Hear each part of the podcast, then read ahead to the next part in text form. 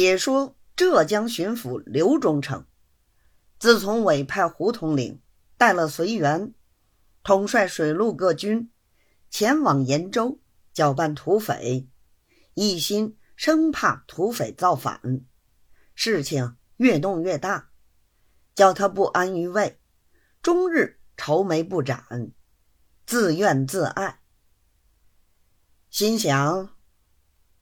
怎么我的运气不好，到了任就出乱子？不时电信来报，今日派的兵到了哪里？计算日子，某日可到延州。胡统领未到延州的头一天，又有急电打来，访得匪事猖狂，不易措手。他老听了。格外愁闷。随后忽听得说，大兵一到延州，把土匪都吓跑了。他老还不相信。后来接到胡统领据报出师搜剿土匪日期电报，方把一块石头放下。过了一天，又得一律肃清的捷报。忠诚非常之喜，翻念以下，齐来禀贺。忠诚随发一电，奖励胡统领，允他破格奏保。歇了两天，乞巧胡统领把搅拌土匪详细情形禀了上来，附有禀请随折奏保，异常出力人员。折子一扣，忠诚看过无话，就把文案老总带大礼传了来，叫他速拟折稿，告诉他说，无非是叙述土匪如何猖獗。京城临派胡某人前往剿捕，克信仰仗天威，一律肃清，所有在世元变。实属异常奋勇，得以训奏复功，相应请旨将该员等照单奖励，各等语。随手就把胡统领开来的单子也交给戴大礼，叫他照写。戴大礼接在手里一看，单子上头一个就是周老爷的名字，心上。便觉得一个刺儿，一时想不出主意，也不便说什么，只得退了下来。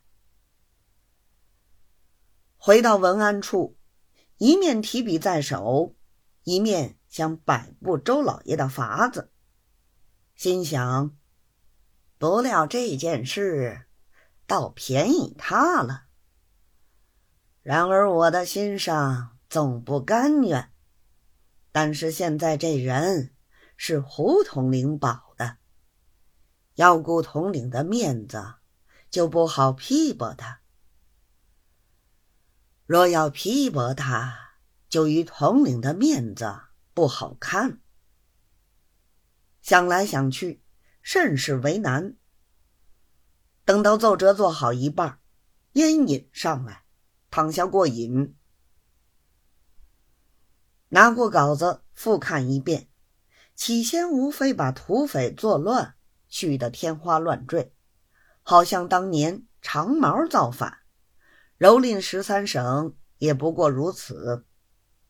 折中又续：京城林伟德候补道胡统领，统带水陆各军，面授机宜，督师王角，幸而士卒用命。得以一扫而平，隐隐间把自己调度有方四个字的考语隐含在内。看到此间，忽想起这件事情，应得侧重忠诚身上着笔，方为得体。忠诚不能自己保自己，只要把话说明，叫上头看得出。至少一定有个胶布从优易序，如此一做，胡统领便是忠诚手下之人，随着只保他一个，其余的统归大案，方为合体。大案总得善后办好，方可出奏。多宽几天日期，我就可以摆布姓周的了。主意打定，便拢了做好的一半折稿。离开文安处，径至签押房。小的忠诚还在签押房里看公事，他是多年老文案，便衣见惯的，便乃掀帘进去，